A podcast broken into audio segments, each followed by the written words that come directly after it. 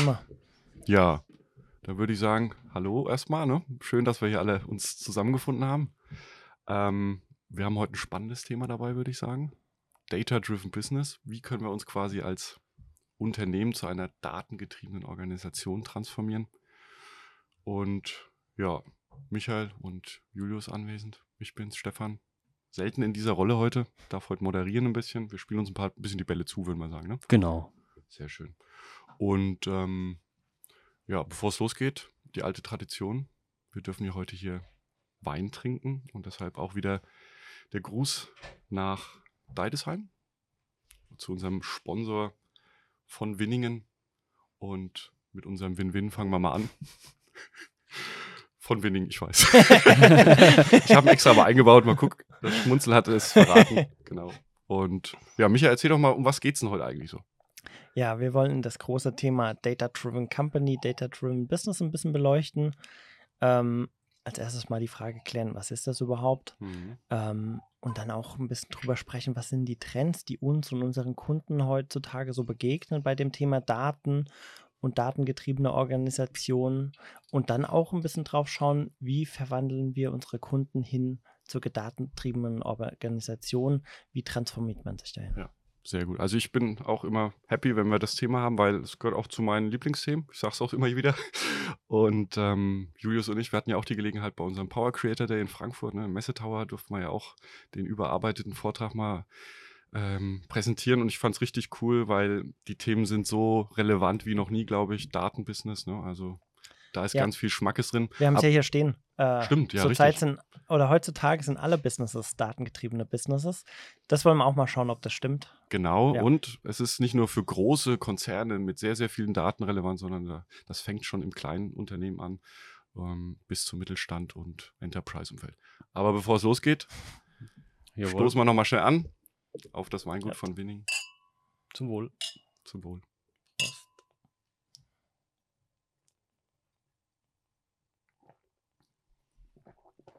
So. Die Stimme ist geölt und wir starten durch. Also wir wollen ja heute ein bisschen auch unter die Haube schauen, wie man sich in dieses ganze Thema reinbegibt. Ne? Und ich glaube, einer der zentralen Fragen ist erstmal, was ist denn das überhaupt? Was ist ein datengetriebenes Business? Wie was muss ich mir darunter vorstellen? Und was verbirgt sich dahinter? No, ne? ähm, ja, so ein datengetriebenes Business kann man laut unserer Definition in drei verschiedene Kategorien einteilen. Also die erste Stufe oder die erste Kategorie des datengetriebenen Businesses ist es, ich bin ein Unternehmen, vielleicht ein Maschinenbauer, der sein, sein, seine Produktion hat, sein, sein hauptoperatives Geschäft. Mhm. Und auf diesen Daten oder die Daten, die erzeugt werden, würde ich gerne Auswertungen aufbauen. Also ich nutze mein Hauptgeschäft, um darauf Auswertungen aufzusetzen. Das ist so der Klassiker, den wahrscheinlich auch jeder von uns kennt. Die zweite Stufe oder die zweite Kategorie ist dann schon, ich bin ein Unternehmen, das wirklich mit Daten arbeitet, also das Daten verwendet, um zu existieren und mein Geschäftsmodell voranzutreiben. Also mhm. alle Plattformen wie beispielsweise Airbnb, die Daten nutzen, ähm, um wirklich ihr Geschäftsmodell aufzubauen, ähm, den Kunden damit bedienen. Mhm. Das ist so die zweite Stufe. Und die dritte Stufe wäre dann, ich bin wirklich ein Unternehmen, das Daten verkauft. Okay. Und ähm, ich meine, wir sind ja mittlerweile in einer sehr ja, innovativen Zeit angekommen. KI hält Einzug. Alle Unternehmen beschäftigen ja sich sehr, sehr stark jetzt mit dem Thema Automatisierung, ne, ähm, Ab Abstellen von repetitiven Aufgaben. Ne. Es kommen immer mehr Bots zum Vorschein. Also werden immer mehr Daten erhoben, also absolutes Datenwachstum. Kann man heute schon sagen, dass sich eigentlich jedes Unternehmen damit schon beschäftigt oder eigentlich auch schon eine datengetriebene Organisation sein soll? Also sein sollte bestimmt, aber ist es heute nicht schon ziemlich angekommen, das Thema? Also Julius, wie, wie seht ihr das? Genau. Unserer Definition würde ich ganz klar sagen, nein. Ja. Ähm, nur weil man Auswertung aufbaut oder ein Controlling hat, ist man nicht gleich eine datengetriebene Organisation. Controlling Report sollte eigentlich jeder haben, aber dadurch ist man noch lange keine datengetriebene Organisation oder hat kein Data-Driven Business. Genau, also mein, wir, wir erleben das ja tagtäglich und können da ja, glaube ich, so ein bisschen aus dem Nähkästchen plaudern. Mhm. Äh, wichtig ist ja, dass ich dann auf Basis meiner Reports äh, Entscheidungen treffen kann. Und das ist eben nicht immer der Fall, äh, wenn ich einfach nur ähm, meine Berichte erstelle, aber gar nicht weiß, wo möchte ich damit überhaupt hin, ja. Und das erleben wir oft genug. Ähm, komme auch im Laufe des Podcasts noch drauf, wa warum ist das wichtig, wo ich überhaupt damit hin möchte. Ja. Ähm, weil nur so kann ich dann letztendlich auch datengetriebene Entscheidungen treffen. Genau. Ja, und da sind wir schon eigentlich bei, einem, bei einer wichtigen Frage. Wir beschreiben es ja immer so ein bisschen als der, ja, digitale Reifegrad in dem Bereich, ne, also zum Thema datengetriebene Organisation. Ja, was, was kann ich mir darunter vorstellen? Also was, was, was für eine Spanne gibt es da beim Reifegrad? Welche Stufen oder wie, wie kann man das nochmal ein bisschen vielleicht ein bisschen einordnen? Es gibt drei Stufen, in die man mhm. sich als Unternehmen einordnen kann.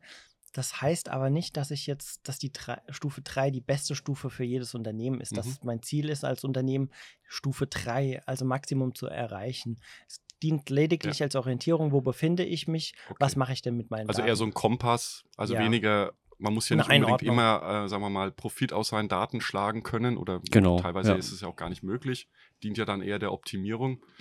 Ähm, wie würdet ihr die Modelle noch mal ein bisschen, ja, ein bisschen detaillierter beschreiben, beziehungsweise wie kann man sich da noch mal als Unternehmen was darunter vorstellen oder als Zuhörer? Genau, wir beschreiben das immer ganz gerne als die drei Phasen der Datenwertschöpfung.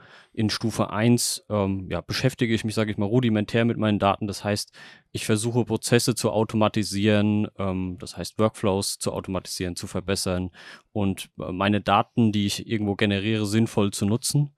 Mhm. In Stufe 3 äh, befinde ich mich in dem Moment, ähm, wo ich versuche, ja, Datensilos aufzulösen, meine Daten, die ich generiere, ähm, enterprise-fähig zu bekommen. Das heißt, einfach in meinem ganzen Unternehmen zu, zu verbreiten und jeden Nutzer entsprechend zu befähigen, damit zu arbeiten, um dann für sich datengetriebene Entscheidungen treffen zu können. Und Stufe 3, Michael sagt ja auch schon, das ist jetzt nicht unbedingt für jeden das erstrebenswerteste Ziel, hat eigentlich ja als Basis äh, die Monetaris Monetarisierung der Daten. Also die Daten so zu nutzen, dass ich dann damit im Prinzip mein Geschäft aufbauen, entwickeln, erweitern kann. Ja.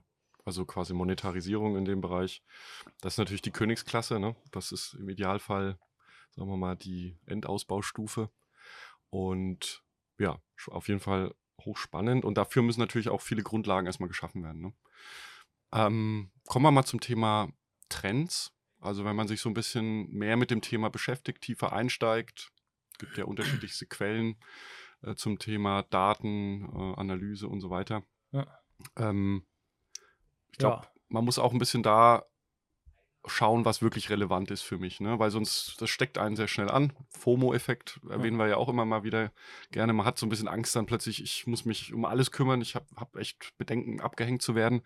Sicherlich sollte man genau schauen, was Phase ist. Ne? Also wo befinde ich mich dort und was muss ich wirklich auch tun, dass ich nicht abgehängt werde. Aber wie ist aus eurer Sicht, äh, wie kann ich da eine Einordnung treffen, beziehungsweise was, was gibt es so an, an Trends, die ich auch unbedingt verfolgen sollte? Ne? Vielleicht das ist, glaube ich, auch nochmal ein guter Tipp aus, mhm. aus unseren Beratungen aktuell. Ne?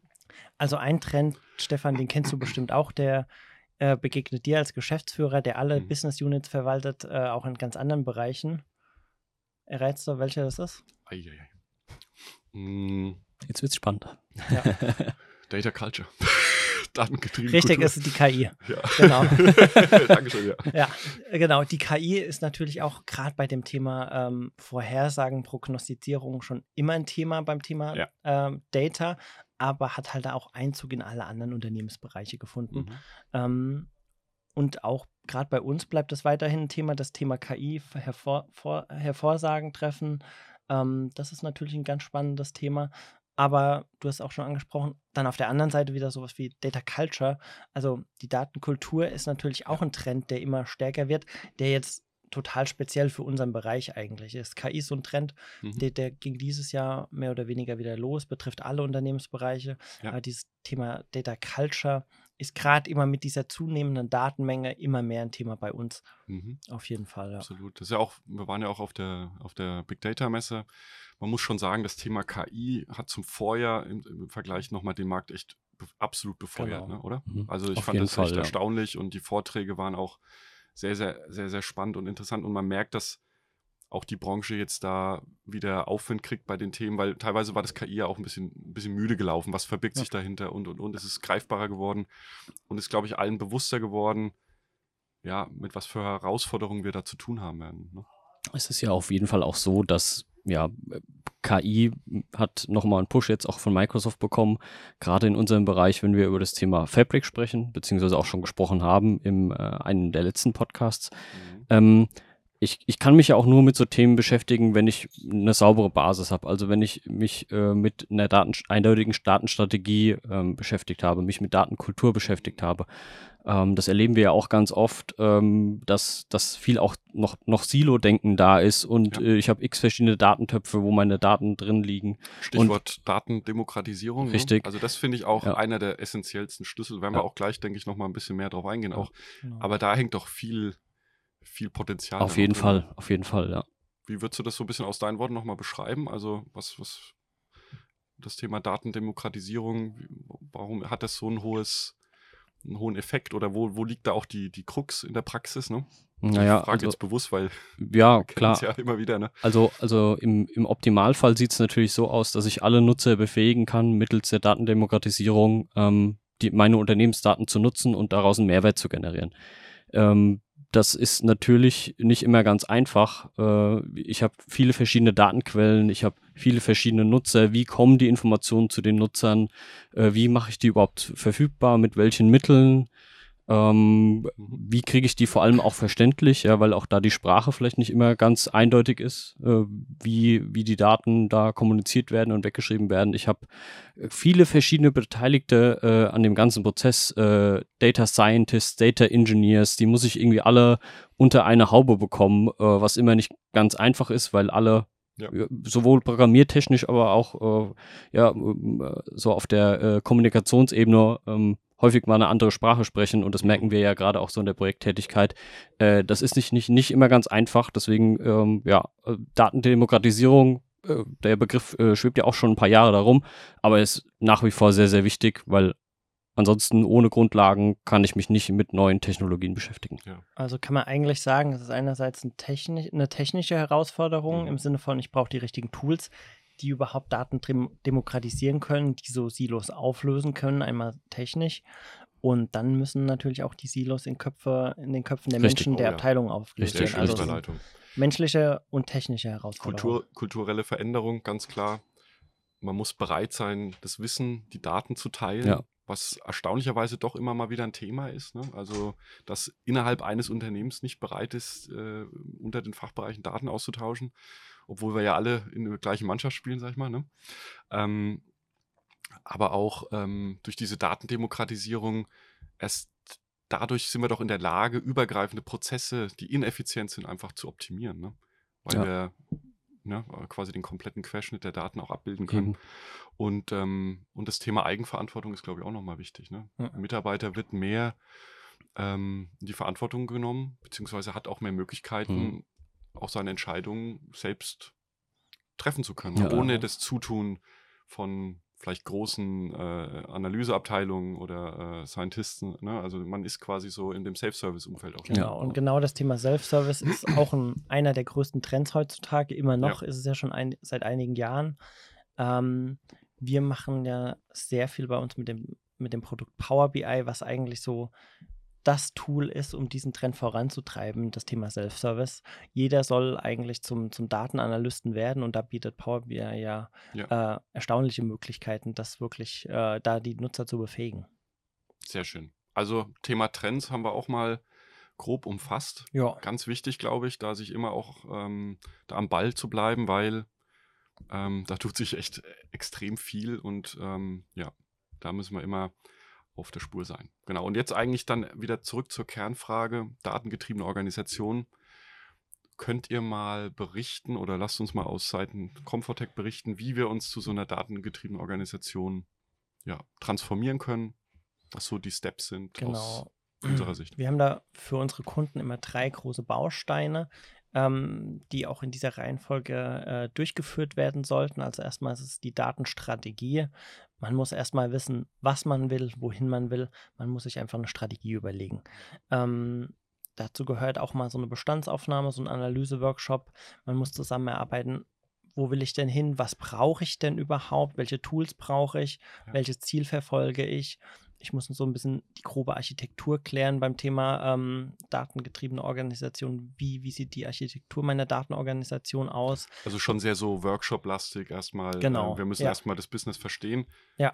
Ihr wisst ja selbst, haben auch viele Kunden Angst, dass man sich in so ein Riesenthema begibt, was man nie gelöst bekommt. Das kann man doch auch pragmatisch halten, oder? Man, ne, also. Genau. Ähm, wir machen da äh, so ein strategisches Assessment, wo wir wirklich mal mit unserem Kunden die Anforderungen aufnehmen, die Ziele klar definieren und innerhalb eines kleinen Workshops wirklich definieren, das ist der Iststand, diese Bedürfnisse hat unser Kunde und wir müssen diese Schritte einleiten, um uns dahin zu transformieren. Genau. Aber es ist schon, schon sehr, sehr wichtig, sich da auch mal die Zeit einzuräumen. Ja. Weil Auf sonst jeden Fall, ähm, so Schnellschüsse enden dann wirklich dann teilweise auch in Sackgassen oder muss viel wieder korrigiert werden. Ne? Ja, also auf der einen Seite natürlich Zeit dafür nehmen, aber auf der anderen Seite natürlich auch da nicht den Fokus verlieren, wenn ich mir äh, zu viel Zeit nehme und dann ja, auch wieder ein bisschen warte, weil äh, es entwickelt sich alles so schnell weiter. Ja. Es kommen neue Tools auf den Markt, ähm, es gibt Änderungen vielleicht im Geschäftsumfeld und dann ist das, was ich mir da vor vorgenommen habe, Also kein, keine endlosen Analysen. Nein, keine endlosen Analysen und auch einfach Agilität im Projekt. Ja. Also ich muss, muss mir bewusst sein, dass ich auch mal auf äh, neue Anforderungen reagieren muss äh, und, und die mitnehmen muss Mhm. und, und da Chancen nutzen muss, Ja. wenn sie kommen. Natürlich nicht alle, ja, das gilt es natürlich auch immer genau zu beleuchten, was macht man, was macht man nicht, aber auf jeden Fall agil bleiben. Ihr wisst ja, ich bin ja auch eher technologisch auch unterwegs. Das Thema Architektur kam gerade auf. Wie, wie kann man das ein bisschen einordnen? Was für Facetten der Architektur gibt es da? Und ähm, das ist ja der erste Baustein, um dann das in die entsprechende Toolwelt zu pressen. Hm. Gibt es ja tolle Tools von Microsoft, wie wir wissen. Können wir auch gleich nochmal erwähnen, beziehungsweise Genau. ihr hattet ja auch einen Podcast schon zum Thema Fabric. Hm. Aber vielleicht da vielleicht nochmal eine Einordnung geben, bitte. Ja, genau. Also der nächste Schritt ist dann eigentlich wirklich auch ähm, nach diesem strategischen Workshop wirklich ins Doing zu gehen, das richtige Tool auszuwählen. Und hier komme ich auch nochmal zurück auf die Trends, äh, die Demokratisierung der Daten, die, die da ja ähm, ein großes Thema ist. Die auf technischer Ebene ist die auch ein großes Thema. Dieses Auflösen von Silos äh, ist gerade bei Microsoft ein großes Thema und das macht Microsoft sehr gut durch dieses neue Produkt Fabric. Also damit ähm, wir, haben's, wir haben in einem anderen Podcast schon ausführlich drüber gesprochen. Fabric heißt ja nicht Fabrik, Mhm. sondern eher Gewebe, Struktur. Und das heißt, diese Silos, die nebeneinander stehen, aufzulösen und im Unternehmen eine Datenstruktur, ein Datengewebe zu schaffen, um damit die Daten zu demokratisieren. Vielleicht ein Satz noch, warum das jetzt so ein bisschen auch der Game Changer sein kann, auch aus Microsoft-Sicht jetzt mit diesem neuen Produkt. Naja, Let letzt letztendlich ist es die All-in-One-Lösung ähm, mit, mit Services, die wir alle irgendwo schon kennen. Also ich sage mal so die Synapse-Services, die es schon die ganze Zeit gibt für Data Engineering, Data Science, die ich bisher immer alle einzeln provisionieren muss, musste, die eine eigene Compute hatten, sind jetzt in, in einer Oberfläche vereint. Äh, das Ganze wird dadurch ähm, ja, wesentlich, äh, die, die Komplexität wird verringert. Ähm, die Oberfläche ist so gestaltet, dass ich auch eine Low-Code bzw. No-Code-Experience am Ende des Tages ge- in Teilen gewährleisten kann. Das heißt, das Thema Citizen Developer wird hier auch verstärkt kommen. Ja, und dementsprechend kann ich auf einmal ähm, wesentlich einfacher und wesentlich schneller dann am Ende des Tages zu Insights kommen. Ja? Was am, E- aber nicht heißt, dass ich das Know-how am Ende des Tages nicht haben muss, aber es wird mir auf jeden Fall vereinfacht. Also würdest du es als Self-Data Warehouse-Lösung bezeichnen, wo wirklich jeder Fachbereich selber sich seine Daten aufbaut oder sein Data Warehouse aufbaut? In, in Teilen ja. Also im, im, im, im Grunde ähm, muss die Organisation ja erstmal gewährleisten, dass Fachbereiche die Daten, die sie generieren, in den Systemen irgendwo zentral äh, abfragen können. Aber natürlich äh, gibt äh, Fabric dann die Möglichkeiten, äh, in Arbeitsbereichen oder äh, zu den entsprechenden Abteilungen so einzelne äh, Data Warehouses aufzubauen, die aber ähm, ja auf OneLake, dem OneDrive der Daten von Microsoft bas basieren. Ich kann wieder zu anderen Abteilungen referenzieren. Das heißt, ähm, ich habe auf einmal diesen Überblick, den ich nicht, vorher nicht hatte. Mhm. Ja, ich hatte vorher äh, da eine Provisionierung für, ein, äh, für eine SQL-Datenbank, da Genau, eine genau. Provisionierung und jetzt auf einmal habe ich den Blick darüber und alles kann miteinander kommunizieren, also die einzelnen Tools, weil ähm, alles letztendlich auf dem äh, Delta-Paket-File-Format basiert. Ähm, das heißt, ich muss hier nicht äh, aufwendig Daten durch die Gegend schieben, Sachen kopieren, äh, unterschiedliche Logiken verfolgen. Also es wird Ja. alles viel, viel vereinfachter. Also es, es hat irgendwo alles einen Standard, ja. Deshalb auch die Frage eigentlich ähm, bewusst gestellt. Ich glaube, wir sind hier mit dem Produkt wurde ein Grundschein gelegt in Richtung Self-Service, Data Warehousing etc. Also quasi da ähm, ja, mehr noch in den Fachbereich zu kriegen, womöglich. Klar muss das alles gut gesteuert werden, zentral, aber ich glaube, dass es dieses, diese Komplexität wird nochmal mhm. deutlich reduzierter und man können uns immer mehr Richtung des, äh, des Endprodukt ähm, ja. organisieren. Und, genau. und auch das, ja, das, das, zentral gesteuerte wird ja dadurch einfacher, weil ich eine Plattform habe und ich muss nicht äh, ja. unterschiedliche Plattformen betreuen. Äh, ich kann mich auf einer Plattform mit den Themen Security und Governance äh, beschäftigen und muss mhm. das nicht äh, über mehrere ähm, ja. Instanzen hinweg tun. Genau, aber mit dieser neuen Freiheit ähm, oder diesen neuen Möglichkeiten gehen natürlich auch viele, viele Möglichkeiten einher, ähm, Fehler zu machen. Also da ist es auch ein wichtiger Punkt, eine Strategie einzusetzen, Absolut. zu wissen, wie geht Fall. man vor. Planken auch ja. aufstellen und auch gucken, wer hier wirklich auch dann genau. die Daten äh, verarbeitet und, und so weiter. Ne? Klar, die Datenanbindung wird nochmal immer ein spannendes Thema bleiben und genau. sein. Ne? Ähm, aber gut, verlassen wir wieder die Technik. Ähm, wir gehen zurück auf unsere Data-Driven Solution, quasi die Bausteine, die wir da haben. Wir haben jetzt gehört Data Strategy mit den Komponenten, ne, Ist-Analyse und Co. Wie geht's weiter? Ja, wenn wir jetzt die beste Strategie haben, das tollste ja. Data Warehouse oder die tollste Datengrundlage, Jetzt muss natürlich auch jemand die Daten nutzen. Also das sollte natürlich schon in der Strategie ähm, mhm. geklärt werden, habe ich am Anfang schon erwähnt. Man muss wissen, wo man hin will, aber man muss es auch den Nutzern wirklich äh, so einfach wie möglich machen und so intuitiv wie möglich diese Daten auch wirklich zu nutzen. Und das ist so der, der letzte Punkt, der Rollout. Ähm, wie nutze ich denn meine Daten? Wie gehe ich denn mit diesen Daten als Nutzer um? Und wie bereite ich sie dem Nutzer auf? Okay. Sehr schön. Und ähm, kannst du dazu noch ein bisschen was das ist ja auch ein ganz großes Thema von uns. Wir haben, wir haben zahlreiche Workshops auch dazu selber nochmal belegt, weil uns das ein ganz wichtiges Thema ist. Oder wir sehen, mit diesem Rollout ähm, steht und fällt die Annahme oder die Akzeptanz de, des Unternehmens von Reports. Also das Thema Berichtsdesign ist natürlich ein ganz wichtiges Thema. Das muss eingehalten werden. Thema Kommunikation, wie rolle ich denn diese Berichte aus? Klar definierte ähm, Kennzahlen, über ähm, die gleiche Berichtsstruktur, ja. die gleiche Farb- und Abkürzungspalette. Mhm. Ähm, also Information Design genau. nochmal ein ganz zentraler ja, Punkt. Ne? Absolut. Also es gibt ja nichts Schlimmeres, als da ja, die unterschiedlichsten Darstellungen von Berichten, was es den Anwendenden natürlich extrem schwer macht, da auch immer genau. wieder schnell den, die Information rauszulesen. Ja, ja. Also da geht es ja vor allem auch in dem Moment, wo wir uns über das, was gleich aussieht, bedeutet auch das gleiche. Unterhalten dann um, um Mustererkennung und desto schneller ich hier irgendwas was erkenne, äh, umso schneller bin ich schlauer ähm, und kann bessere Entscheidungen treffen. Ja, also das ist eigentlich so der Kern daran. Und wenn ich dann noch beachte, wer, wer ist denn Berichtsersteller, wer ist Berichtsempfänger, dass die Kommunikation passt und am Ende des Tages auch äh, dann weiß, wo ich hin will. Ja, das ist, das haben wir jetzt ganz am Anfang gesagt, das haben wir zwischendurch bei der Strategie gesagt, aber auch beim Berichtserstellen, wo will ich denn letztendlich damit hin? Welche Entscheidungen möchte ich denn in der Lage sein, wirklich zu treffen? Ne? Ja. Wenn ich das weiß, klar kann ich nicht immer alles wissen, wo ich hin will, aber in der Regel weiß ich das, dann äh, ja, steht dem perfekten Standard-Reporting eigentlich nichts im Weg.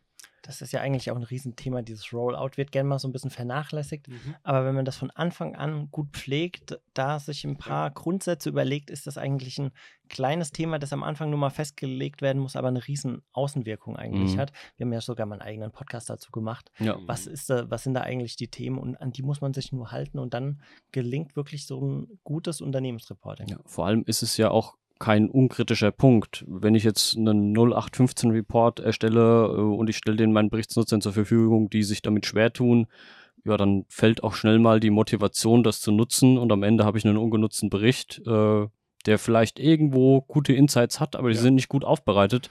Äh, dann war alles, was ich getan habe, für die Katz und deswegen sich wirklich auch dafür ja. bitte die Zeit nehmen, äh, sich damit beschäftigen, ähm, Workshops belegen und äh, das ja. ist auch eine schöne Überleitung.